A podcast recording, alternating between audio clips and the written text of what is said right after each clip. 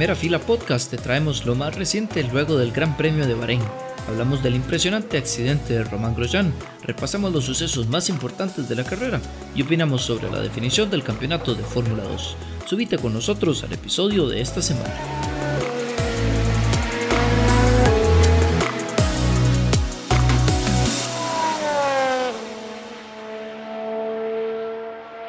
Bienvenidos al episodio posterior al Gran Premio de Bahrein. Hoy vamos a analizar todo lo sucedido en este Gran Premio, en el cual fue prácticamente opacado por ese accidente en la primera vuelta, el más aparatoso que hemos visto en los últimos años en que tenemos de ver la Fórmula 1 y pues no pasó tampoco muchísimo en la carrera y fue por eso que es fácil eh, discutir sobre esto. Al igual, por supuesto que vamos a hablar de lo sucedido en la carrera.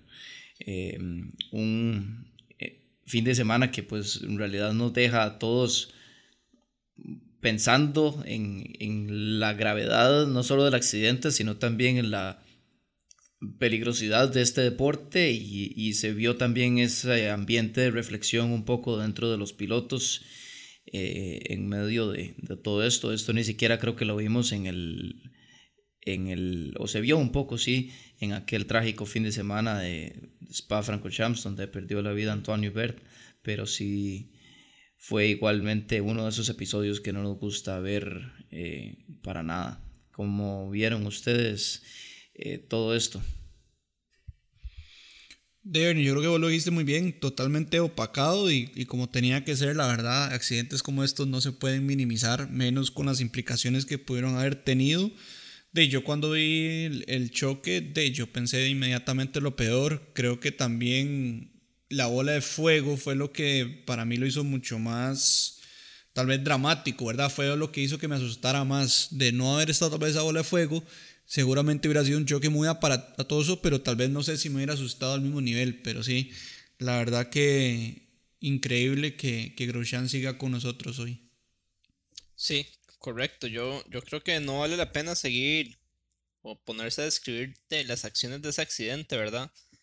Em, pero sí creo que merece la pena discutir de algunas cosas que sabemos en este momento y otras que nos gustaría saber un poco después de todo lo que pasó eh, en la carrera de este fin de semana, ¿verdad? Eh, a manera general, digamos, lo que, lo que sabemos, ¿verdad? En los últimos datos de telemetría indican que más o menos fue un impacto de 53G a una velocidad de 220 km por hora, que es muy, muy alto. Em, aproximadamente, bueno, yo no sé, ustedes vieron el medical car ahí, eh, que venía detrás, inclusive dejó una huella de bloqueada ahí a donde se fue frenando. Eh, le tomó 10 segundos llegar y aproximadamente Román, eh, desde que chocó hasta que, hasta que logró saltarse el guardrail, eh, escapó del infierno más o menos en unos 28 segundos, ¿verdad? Y bueno, ahí ya salieron unos videos de Grosjean en el, en el hospital en Bahrein con unas quemaduras leves en las manos y en uno de los tobillos, ¿verdad? Y importantísimo, eh, esa primera vuelta que hace el carro, el, medical car atrás de, la grilla, ¿verdad? Me parece que, en este tipo de situaciones es cuando nos damos cuenta de la importancia de que llegue tan rápido el carro médico. Em, por supuesto que la preparación de esa gente que probablemente se entrenan para cosas que nunca van a hacer, pero en el momento menos esperado sale un choque como el que tuvimos este fin de semana, ¿verdad? Eh, de ahí, muy bien. Eh, y por supuesto, lo que yo les decía mientras estábamos viendo la carrera en vivo, el famoso y el tan criticado Halo, ¿verdad? Que definitivamente se ve feo, pero de ahí, salvó una vida hoy, eh, bueno, ayer. la de Román, yo creo que sin el Halo probablemente Román hubiera pegado el casco directamente contra el guardrail. Em, y la celda de seguridad, ¿verdad? Por supuesto, eh, de que hizo su trabajo. Yo no sé ahí en las fotos que salieron después de ahí sí quemada y todo, pero muy, muy completa, ¿verdad? Sí, hay muchas cosas que analizar y que reflexionar. Eh, primero, creo yo, el monocasco casco y la protección de la cabeza, eh, en conjunto con el halo y todo eso, como vos lo dijiste, no hay, no hay mejor prueba probablemente que podamos tener de, lo bien que funcionó que un accidente que como este, que como vos dijiste, que de, de 220 kilómetros a cero, a cero, o sea, prácticamente no hubo eh, absorción de impacto de nada y solamente en el guardarrail. El guardarrail a mí no es la verdad una protección que la verdad a mí me guste mucho y se vio de hecho donde se deformó y, el auto pasó a través del guardarrail. O sea, es, que pudo, separar el guardrail que tiene como tres partes y se metió ahí. Lo... Claro, y lo grave de esto es que yo creo que esa protección no está hecha para que se deforme de esa manera y fue, es algo de los años 70, ahí estaba leyendo yo a eh, los accidentes, digamos, anteriores, y sí, Joachim Rindt y, y François Sebert, y esos, digamos, que sí tuvieron este tipo de protección que se deformaba así, el auto pasaba a través, pero es que la verdad que esto ya estamos hablando de 2020 y creo que no, eso sí, no fue para nada ideal.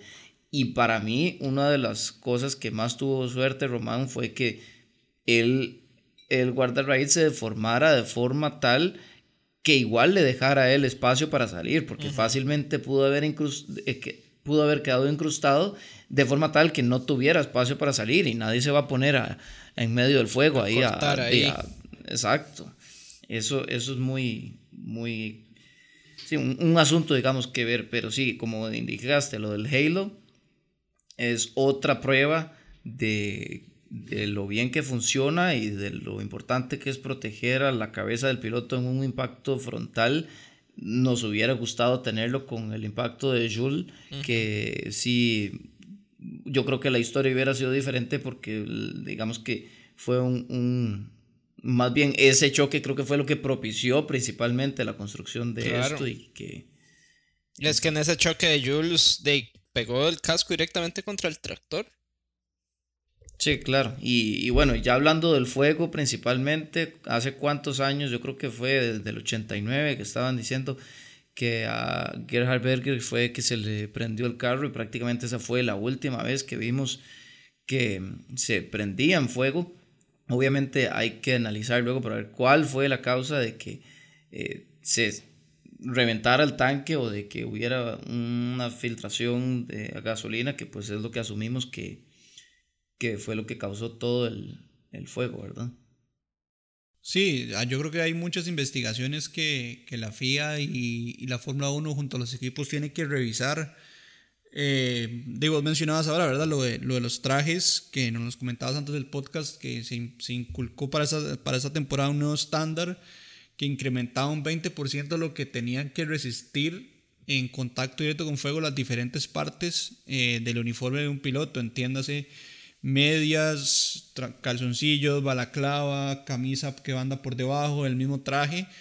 Y eso pudo haber ayudado también mucho a Román eh, este fin de semana. Entonces yo creo que cuando se hablaba de que los trajes y eso no fueran suficientemente seguros y aún así la FIA empujó para que esos incrementaran un 20% y también dicen que, la mayoría de los, eh, de los manufactores tienen un desempeño en todos esos eh, equipos de protección superior a lo que pidió la FIA. Entonces, al final, eso es lo que puede también haberle salvado la vida a Román y muchos otros accidentes a, pilotos.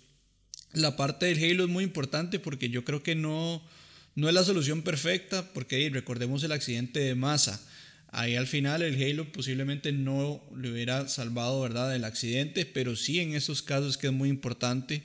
Entonces tal vez eh, el Halo no es la solución perfecta, pero para situaciones como esta es la solución ideal y la que nos puede, ¿verdad?, dar esas opciones para que los pilotos tengan una protección adicional que no tendrían en otros casos. Sí, sí, sí, correcto. Y, y, y bueno, a eso, a eso vamos, ¿verdad? Que de las cosas que nosotros tres estuvimos hablando es de que queremos saber algunas otras cosas eh, o algunas dudas que nos surgieron después del choque. Por ejemplo, ¿qué es lo que falló en la celda de gasolina para causar la explosión el subsecuente fuego, verdad? Inclusive estuvimos viendo que Ross Brown decía que, que él creía que solo una pequeña cantidad de kilos de gasolina se incendiaron, eh, porque la carrera está iniciando, llevan probablemente 100 kilos de, gasolina y, y según él, el fuego debió haber sido mucho más grande, ¿verdad? Yo creo que a raíz de este choque van a iniciar, eh, así como después del de Jules se inició la idea de lo del Halo y eso, yo creo que después de este vamos a empezar a ver una modificación en esos guardrails y en algunas, eh, en las paredes que recubren los circuitos, ¿verdad? A ver qué, qué se les va ocurriendo que podría ser mejor. E inclusive, otra, otra duda que nos, que, que esa me la dijo Bernal, porque yo realmente en el momento no lo pensé, es si se llegó a activar el extintor del carro de Grosjean si, o, o, qué fue lo que pasó, si el huevazo el sistema eh, perdió presión o algo y no, no, no, no se prendió. Pero yo creo que después de este choque vamos a venir viendo una investigación de FIA muy importante en, sobre todo a mí, me parece, en, en los, en los guardrails. Exacto, yo, yo fui, al menos dentro de los que comentábamos nosotros, esos, a mí nunca me ha encantado esta protección, como dije antes, y recordemos, por ejemplo, el accidente de Kubica en una disciplina totalmente distinta en rally, que cuando fue cuando perdió, digamos, su brazo, fue justamente un guardarrail que se incrustó a través del carro y llegó a, cortarlo a él. O sea, es que estos, estas protecciones se vuelven como navajas cuando un carro pasa a través de ellos y, pues tiende a ser, o sea, está bien, absorbe mucha energía del impacto y, y pues logró, digamos, hacerlo efectivamente en este choque, pero igualmente pudo haber salido muy mal y la suerte que tuvo Román con todo esto fue, fue bastante. Eh, el que no haya sufrido ningún, eh, ninguna herida como tal, solamente las manos, y, en realidad la herida de las manos se las hizo tratando de salir del carro. O sea, él se apoyó en el Halo para salir y el Halo obviamente estaba prendido fuego y después se apoyó en el guardarraíl para, para brincarlo y, y, ahí obviamente eso también estaba calientísimo. Eh, eso prácticamente fue las únicas, las únicas heridas que tuvo. Y, y, sí, exacto, lo que mencionaste del extintor, a mí me surgió la duda porque él no se ve dentro de, o sea, el, el traje de él no se ve, digamos, con color de espuma, no se ve como si viniera recién de haberse activado el, el, extintor y fue por eso que me surgió esa duda, eh, que obviamente tiene que activarse eso automáticamente en caso de que, por ejemplo, Grosjean hubiera eh, perdido la conciencia solamente unos segundos, ese es el primer... Eh, el primer dispositivo de emergencia que tiene que entrar a funcionar para, para poder darle un poco más de tiempo al piloto. Eso fue, creo yo, una, una de las mayores eh, cosas que tuvo eh, a favor Grosjean como, como, sí, como suerte o no sé cómo llamarlo, porque si hubiera tenido una, leve pausa en su conciencia y, le hubiera costado algo, algunos segundos más el salir, eh, hubiera sido casi que fatal. Y por eso fue también tan importante la pronta acción del medical car, como vos dijiste, que él todavía estaba dentro del carro, o sea, habían transitado unos menos de 10 segundos desde que él chocó, cuando ya estaba el, el, uno de los marshals que estaba dentro del auto médico con un extintor ya apagándolo y ya asistiéndolo. Así que la respuesta fue prácticamente instantánea.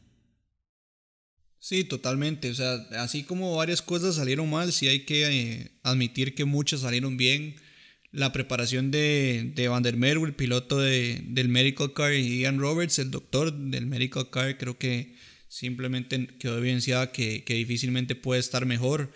Porque no solo, ellos mismos lo decían, un escenario como el que vimos ayer, eso no se entrena, eso no estaba en ninguno de los potenciales escenarios que practicamos nosotros pero a cada carrera. Entonces ahí fueron a puro instinto, pero ese instinto también se desarrolla con experiencia y yo creo que bueno, eh, quedó evidenciado la importancia de ellos dos más que nunca. Eh, algo preocupante es que tenemos dos carreras seguidas fuera de este accidente Grosjean en la que pudimos haber tenido otro que lamentar. Ayer vimos eh, cuando un Marshall cruzó la pista en el momento que venía Lando Norris y Lando de ¿verdad? Por, por reflejos y la, y la, situación y todo, lo pudo esquivar, pero pudo haber sido, ¿verdad? Un accidente grande. Ya, ya. Y además de todo, ya, ya había pasado, ¿se acuerdan? Así se palmó, se murió, perdón. Tom Price. En Kialami. En sí, sí claro. Y después que en Turquía se reanudó la carrera con una grúa en pista, que eso fue como sucedió aquel fatídico accidente de, de Jules. Entonces yo creo que son dos situaciones que de verdad la FIA tiene que analizar y ver cómo evita que se vuelvan a repetir, porque esta vez tuvimos la suerte de que no pasara nada, pero no hay que estar dependiendo de la suerte para que estas situaciones no se repitan. Totalmente. Y otro, otro aspecto que estaba comentando con ustedes antes y que quisiera tocar ahora es el hecho de que yo quisiera conocer la razón por la cual si el carro se partió en dos, Idealmente el fuego hubiera, se hubiera quedado de la parte de la unidad de potencia del motor fuera de la parte del habitáculo donde está Román. En un escenario ideal, esa hubiera sido la parte que se queda incendiado y pues parte de la razón por la cual se parte el carro es pues un poco para proteger al piloto que está diseñado eso para partirse en caso de un accidente para, para disipar energía, correcto. Totalmente. Yo lo que creo es que se incendió, se incendió el guardrail y se incendió el habitáculo del piloto porque seguramente se bañó en la gasolina.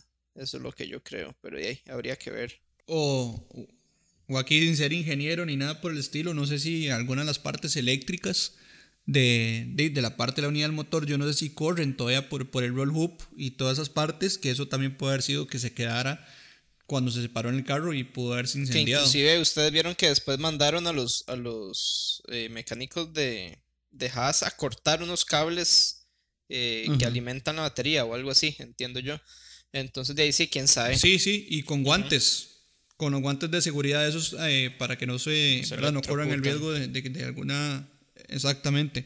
Entonces por ahí es que va mi teoría aquí sin, sin ningún pasado de ingeniero. No, pero obviamente son especulaciones muy válidas para tratar de conocer más a fondo eh, todos esos aspectos que, que luego en una investigación quisiéramos tener como resolución.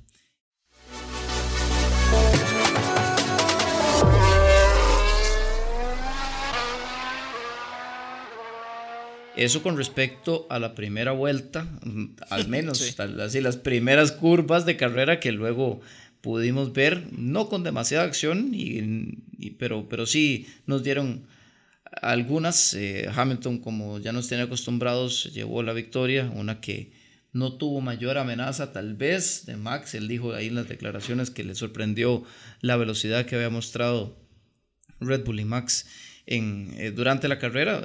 Estuvo relativamente cerca, aproximadamente unos 4 o 5 segundos en algunas partes, pero sí nunca demasiado amenazada o al menos como nos gustaría ver eh, la acción en pista. en el podcast pasado hablábamos de esa fuerte lucha que hay por el campeonato de, de constructores y eso es creo lo que nos va a mantener más atentos en los próximos grandes premios y esta fue, no fue la excepción porque Racing Point tenía colocado a, a Checo en tercera posición prácticamente en toda la carrera después de una muy buena salida que tuvo. Eh, Lance Stroll después de, la, de que se reanudara la carrera se quedó de techo, como decimos aquí, y, y no, sin posibilidad de sumar ningún punto, pero esos puntos que estaba obteniendo Checo por ese, eh, en esa tercera posición iban a ser suficientes para poder contrarrestar los buenos puntos que estaba haciendo McLaren hasta ese entonces. Y, y, estaba siendo prometedor para poder mantener competitiva esa diferencia con ellos. Y pues bueno fue muy desafortunado para Racing Point no solamente los Strolls sino que también a falta de muy pocas vueltas eh, Checo con ese dolido abandono. sí. Se, perdió ahí. Ese, ese tal vez muy posible eh, el, que se fuera a afianzar ese cuarto lugar en, también en la posición de, pilotos del campeonato. Así que es, es una cuchillada en ambos campeonatos para tanto para Checo como para Racing Point. Sí, totalmente. Y otra cosa, yo estaba pensando, yo creo que Checo, o sea, la decisión de Red Bull sobre el asiento para el próximo año, yo creo que no depende de lo que haga uno Checo. Sí. Eh, o sea, simplemente me parece que, que, la decisión de Red Bull simplemente es que hace o no hace algo. Totalmente. Ya saben a la perfección qué es lo que puede dar Checo. Ya ayer con un carro más lento, porque el Racing Point es más lento que el Red Bull, iba adelante de Albon. Eh, ya tuvo un podio eh, anteriormente. En general, en toda la temporada ha tenido un gran campeonato. Yo creo que simplemente es qué logra o qué no logra. Y parte de eso es lo que, lo que me duele por Checo, porque de, el, quedar fuera le heredó ese tercer lugar a Albon y, y entonces por ahí hasta perdió él también oportunidad de luchar para la próxima temporada. Sí, no, no, estoy de acuerdo. Eh, también una cosa que es importante es, eh, yo nunca he dudado del talento de Checo, pero vean que con un carro un poquito mejor, este año nos ha dado eh, un campeonato donde todos estamos fascinados con lo que ha hecho, ¿verdad? Inclusive habiéndose perdido dos carreras entonces, por eso sí entiendo lo que Checo dijo hoy en esa conferencia de prensa rarísima que dicen ustedes que estuvo súper, súper extraño. Improvisada. Eh, por eso lo entiendo a él de que, de que se va a dar ese tentativo año sabático a menos de que Red Bull le ponga una propuesta sobre la mesa, ¿verdad? Eh, yo creo que él ya se dio cuenta que, que él definitivamente eh, sus cualidades como piloto están para andar eh, adelante, pero de necesita un carro un poquito mejor.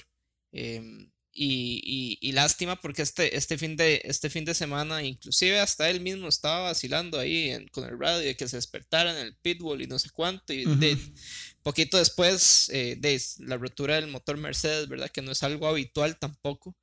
Em, bueno, de no sé, a mí el que me parece que saca el negocio redondo es McLaren, ¿verdad? Y no solamente, sino también Richardo. Richardo inclusive lo vimos en la clasificación que estaba celebrando el quinto lugar en la cual y después no. Sergio tiene el quinto lugar y él no.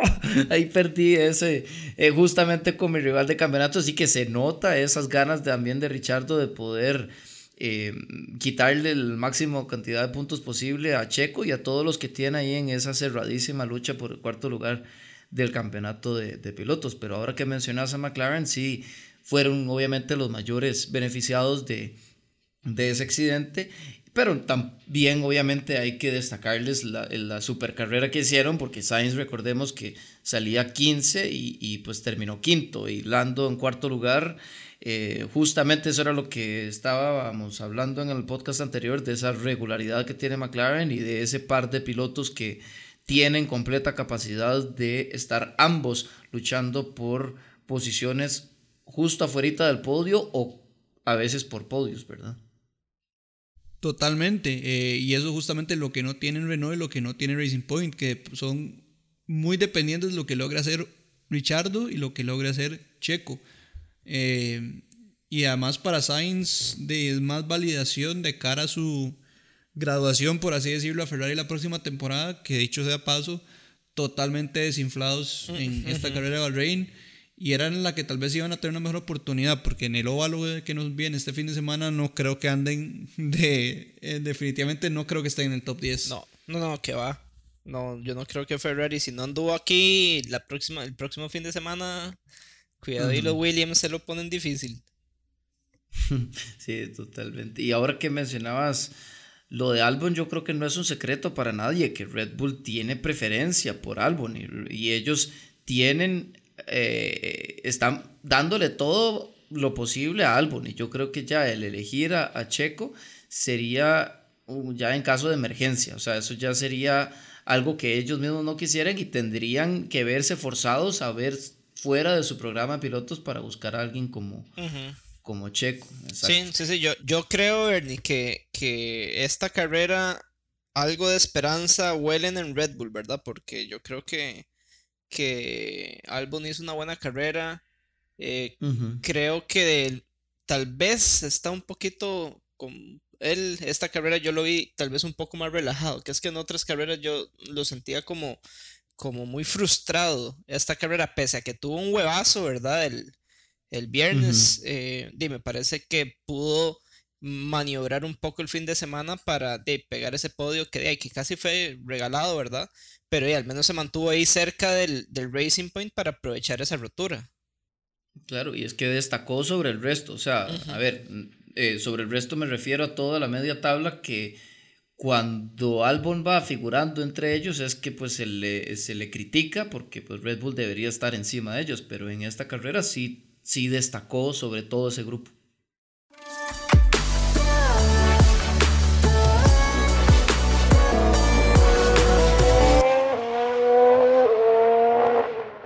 Y bueno, otro tema que queríamos tocar era, Dale, un poco resumir lo que sucedió el fin de semana con los pilotos de Fórmula 2, que son al final eh, en los que varios podrían ver una graduación en la próxima temporada Fórmula 1.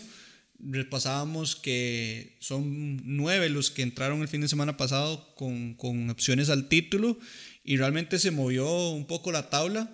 Schumacher que había entrado de líder vio como el domingo se mantenía, se mantenía como líder, pero con menos puntos sobre el segundo lugar, que es Kylo Milot. Mick, que increíble las salidas que hace siempre. Todas las carreras, no importa la posición en la que salga, nos regala salidones. El sábado con, una carrera además muy buena. Eh, Mick, que, al principio de la temporada se veía un poco tímido a la hora de los rebases, ahora más bien ha tomado una agresividad impresionante y además como muy calculada. Y bueno, eh, al final eso fue lo que le permitió mantener un poco los puntos contra Calum y, asegurar cada día más un poco su permanencia, perdón, su graduación a Haas el próximo año. Calum, que no sé ni por qué oficializó que no se iba a graduar si ya era un poco obvio, pero bueno, ahí lo publicó en Twitter. Otra buena carrera de él, pero bueno, se ve difícil, muy difícil que le logre quitar el campeonato de Mick. Yo creo que, que Mick no lo va a soltar por nada. Yo no sé esa parte cómo la ven ustedes. Bueno, ahí con, con, con Callum me parece que hizo un carrerón el sábado y exactamente en, en, el domingo en la sprint race, ¿verdad? De los pocos errores que lo hemos visto en el año, en la famosa curva 10 que estábamos hablando en el episodio pasado, ¿verdad? Eh, de con una frenada un poco al límite, yo lo que creo es que se le bloquea alguna de las llantas atrás, pierde un poco de adherencia y se va encima de Adrubala y, y de, le dieron un, un drive-thru y al final creo que no tuvo puntos en esa carrera. Eh, que lastimosamente para él, eh, ahí sí Shumi le sacó un poquito de ventaja.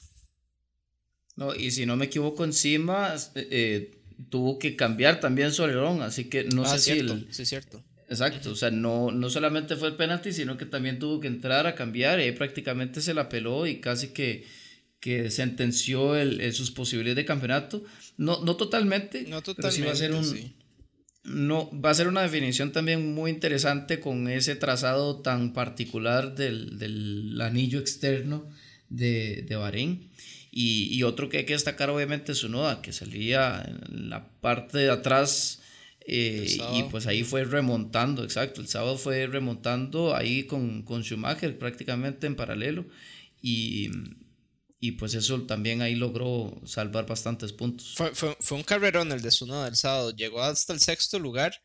Em, muy bien, o sea, muy bien los pases, no perdió la cabeza a un, a un, a un muchacho de estos, ¿verdad? Que básicamente Sunoda estaba corriendo por su carrera en F1 el próximo año, no era por, por ¿cómo se llama? Por una, un, un, solo fin de semana, ¿verdad?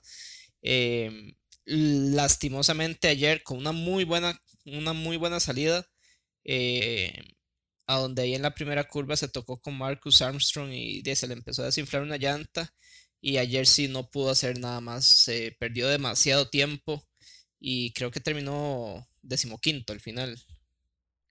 Sí, correcto, quedó de quinceado. Y su noda en eso que se me parece un poco a Album, que una comparación con Album después de este año no suena muy buena, pero Albon, al igual que su me parece que son dos pilotos muy buenos a la hora de rebasar. Eh, quedó súper evidenciado de su noda el sábado y lo hemos visto a lo largo de la temporada con Albon y de hecho es como lo que la similitud más importante que, que veo entre los dos. Otro que tuvo muy buen fin de semana fue Nikita Mazepin, que entró sexto en la tabla y salió tercero. Eh, sí, muy difícil el título, pero bueno, eh, al final yo creo que el objetivo de Nikita era cementar su posición dentro de los primeros siete para poder optar por una superlicencia en la próxima temporada y parece que misión cumplida. Ahora está tercero con 162 y el séptimo lugar es Louis de Letra con 134. Entonces la verdad que es una distancia de puntos importante de que tendría que tener muy mala suerte para no conseguirlo. Y Yuki que al final, después de sábado, como ustedes mencionaban, saliendo de último, es el sexto lugar. Eh, y lo, porque el domingo no sumó, como dijeron, queda ah, quinto con 157. Eh, Yuki sí tiene que sumar puntos, porque creo, si no me equivoco, tiene que quedar dentro de los primeros tres o cuatro posiciones del campeonato. Entonces Yuki, a pesar de que medio rescató el fin de semana, la tiene difícil para poder obtener la superlicencia. Y eso complicaría entonces la decisión de Red Bull de qué hacen con sus pilotos en Alfa Tauri para la próxima temporada. Sí, totalmente. El, el, eh, Tsunoda que sí, o sea, la primera carrera sí fue sexto, pero que, lastimosamente el domingo no logró sumar, entonces ahí fue donde también eh, sufrió. Eh, repasamos ahí la diferencia entre los primeros dos para la definición de campeonato, entre Schumacher y Aylot, ¿hay mucha ventaja o, no tanta para ver qué tan fácil? Eran como 19 puntos, algo así, ¿verdad? Sí, no, no es tanta. Mick en estos momentos tiene 205 y Kylot 191. Y son como 30 puntos, algo así más o menos eh, lo que suman los pilotos por fin de semana. Máximos, ¿verdad? Entre ganar el sprint, el feature y los puntos por, por la pole. Exactamente, por pole y por vuelta rápida. Entonces realmente Callum sí tiene opciones al título, creo que Mazepin no tiene. Entonces realmente la definición pasó de ser entre nueve pilotos a ser entre dos nada más. Y de ahora que Schwartzman y Christian Lungard, que son los que están en cuarto y sexto lugar, son los que les pueden arruinar la fiesta a Yuki Sonoda. Y, y hablando un poco Haas, eh, de que pareciera que Schumacher y Mazepin son los más fuertes para el próximo año, hoy anunciaron a Pietro Fittipaldi, ¿verdad? Eso para iba a decir. sustituir a Román en la próxima carrera. Sí, eso iba a decir. Y la verdad que, que es uno que se lo ha merecido, es uno que ha estado en los fines de semana ahí junto al equipo bastante a través del año entero. en Instagram inclusive vi ahí un comentario de, de letras como no muy contento y con una con un emoji sarcástico, pero porque obviamente existe siempre eh, las ganas de todos los pilotos de querer subirse en caso de que algún desafortunado eh, accidente o algo pase y, se entiende, pero sí que en las mismas declaraciones del equipo dijeron que era una decisión fácil. Así que vamos a ver el debut de, de Pietro, nuevamente el, el nombre Fittipaldi en la Fórmula 1. Sí, no, vamos a ver, a mí, eh, yo no sé, me extraña que no, no lo hayan tomado más en cuenta en Haas. Eh, pero bueno, él estaba muy contento hoy, ahí estuve viendo y, creo que el próximo fin de semana ya no lo vamos a ver como ahí a la par de Will Buxton, ¿verdad? Que estaba haciendo un muy bonito, un muy buen papel como periodista deportivo, digamos, por decirlo así. Em, y, bueno, ya lastimosamente ese, ese campo en Haas, esos campos en Haas no, no huelen a, a un brasileño. Sí, exacto, totalmente. No, pero, pero, pero no importa. Yo creo que con lo de Pietro, yo creo que es eh, darse la oportunidad de exponerse entre todos los equipos y, y, tal vez eso le sirva para ganar puntos de cara al 2022 si hace una, una muy buena carrera. Pero bueno, con esto vamos cerrando el, el, episodio de hoy. Nos hablamos en unos días para lo que va a ser la previa del Gran Premio de Sakir, siempre en el mismo circuito de Bahrein, pero esta vez en la parte externa, ese casi óvalo. En la semana y les vamos a estar publicando el trazado y otra información importante de cara al fin de semana. Ojalá mucho menos accidentado y mucho menos dramático que este que vimos en Bahrein. Saludos a todos y que tengan una gran semana. Saludos, chao.